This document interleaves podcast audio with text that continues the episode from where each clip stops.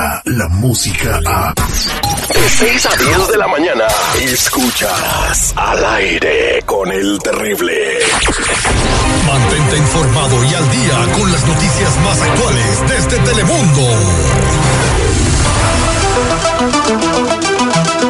Estamos de regreso al aire con el terrible al millón y pasadito. Ya estamos a 28, 28 de mayo de 2019 y todas las informaciones del día de hoy las tiene Azalia Es Muy buenos días, darling. How are you today?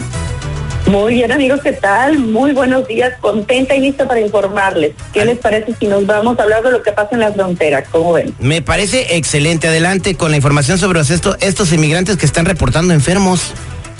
Aquí es, una llegada, una ola de inmigrantes que están llegando a California desde Texas. Un avión cargando docenas de ellos aterrizó en San Diego justamente, pero ahora están muy preocupadas las autoridades porque llegaron 35 casos de influenza entre los muchachos, entre los niños, entre las mujeres que arribaron a nuestro estado. Los inmigrantes están siendo trasladados acá en respuesta al hacinamiento que hay en los centros de detención de Texas pero las autoridades dicen que cada vez son más los que llegan pues así enfermos y esto rápidamente puede generar una epidemia de dimensiones mayores.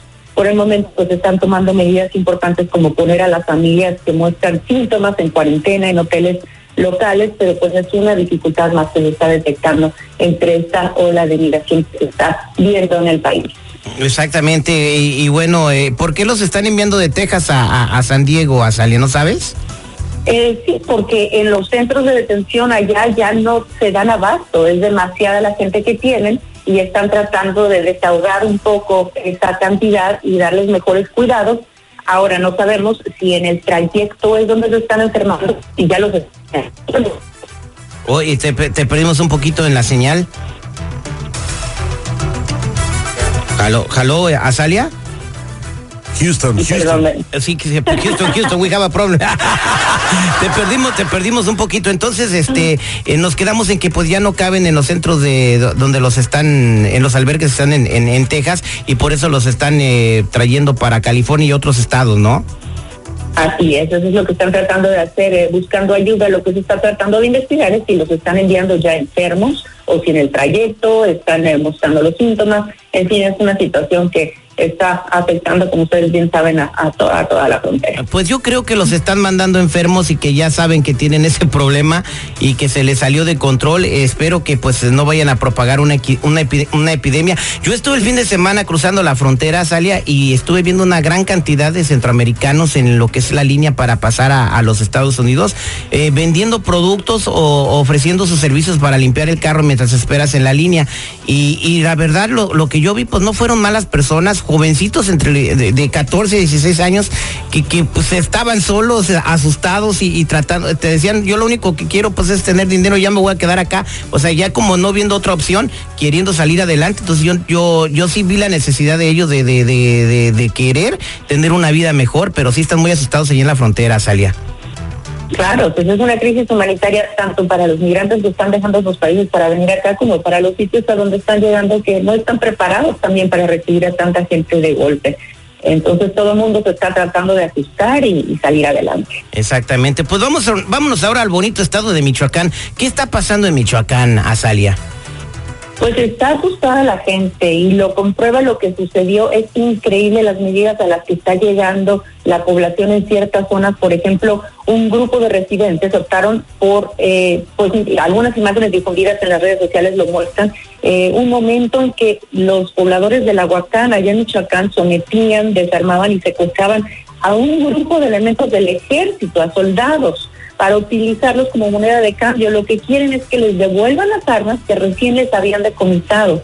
Los soldados, por su parte, en estas imágenes, pues se ven como que no responden a las agresiones y se quedan tranquilos. Y lo que sucedió aparentemente fue que tras varias horas de negociación ya liberaron a los soldados y volvieron los residentes de este pueblo a su actividad rutinaria de vigilarlo, porque insisten que hay demasiada inseguridad y que las autoridades se quedan cortas, no hacen su trabajo como deberían por eso que están armados. Algunos expertos pues dicen esto es la pérdida de respeto hacia las autoridades. ¿Cómo, ¿cómo desarman a los soldados? Sí, Digo, pues por la buena, digo, échate en contra un pueblo, un batallón que son 32 soldados. Contra todo un pueblo, pues no, mejor sabes que ahí están mis armas. Y esto muestra la incapacidad del gobierno federal por, eh, por en vez de, en vez de reaccionar eh, con violencia y creando una masacre, mejor sabes que ahí están tus armas. Ahí está. Y, y el gobierno pues ya ya ya ya tiene conocimiento por la difusión de las imágenes de lo que está sucediendo. es lamentable cómo está aumentando el crimen en México. Eh, los pobladores no confían en las autoridades todavía, aunque se está tratando de hacer el trabajo, Azalia. vi un video que acaba de salir ahorita en una notificación sobre un asalto en una tienda de estas famosas Oxxo en Manzanillo, Azalia. Este video acaban de mandarlo los medios de comunicación, donde el joven que está atendiendo la tienda dice la noticia que tiene 15 años de edad. Eh, llegan los asaltantes. Él, él, coopera con todo en todo momento, los deja pasar, deja que se lleven la caja, agarran todo lo que quieren, o sea, nunca opuso resistencia. Eh, y bueno, luego hacen que el muchachito de 15 años se hinque, que les dé la espalda, y él piensa, el muchachito piensa que se van a ir, no, le dispararon la cabeza y lo mataron ahí sin necesidad. o sea que ya le dieron la caja, le dieron todo. Entonces, eh, por eso no hay cambio en México. Primero tiene que cambiar estas cosas para que un presidente de cualquier país pueda hacer un cambio en la sociedad, yo creo, ¿no? Qué lamentable y descanse en paz este jovencito Azalia. Sí, qué tragedia, qué tragedia. Y así se siente la gente en muchas zonas del país, por eso se están tomando medidas que pues realmente no son seguras ni siquiera para ellos, porque el estar armados, pues sabemos, al final de cuentas no es garantía de nada, pero es lo que se está viendo máxima. Esperemos que algo cambie porque es muy triste enterarnos de este tipo de información. Muy triste, Azalia. Muchas gracias por toda la información y como siempre hoy te vemos en Noticiero Telemundo, Azalia. Así es, los esperamos, como saben, tenemos diferentes horarios, yo los veo a las 12 del día y a las 5 de la tarde y espero que nos puedan acompañar con todas las noticias en Telemundo. Muchas gracias, corazón, nos escuchamos el día de mañana. Descarga la música a. Escuchas al aire con el terrible. De 6 a 10 de la mañana.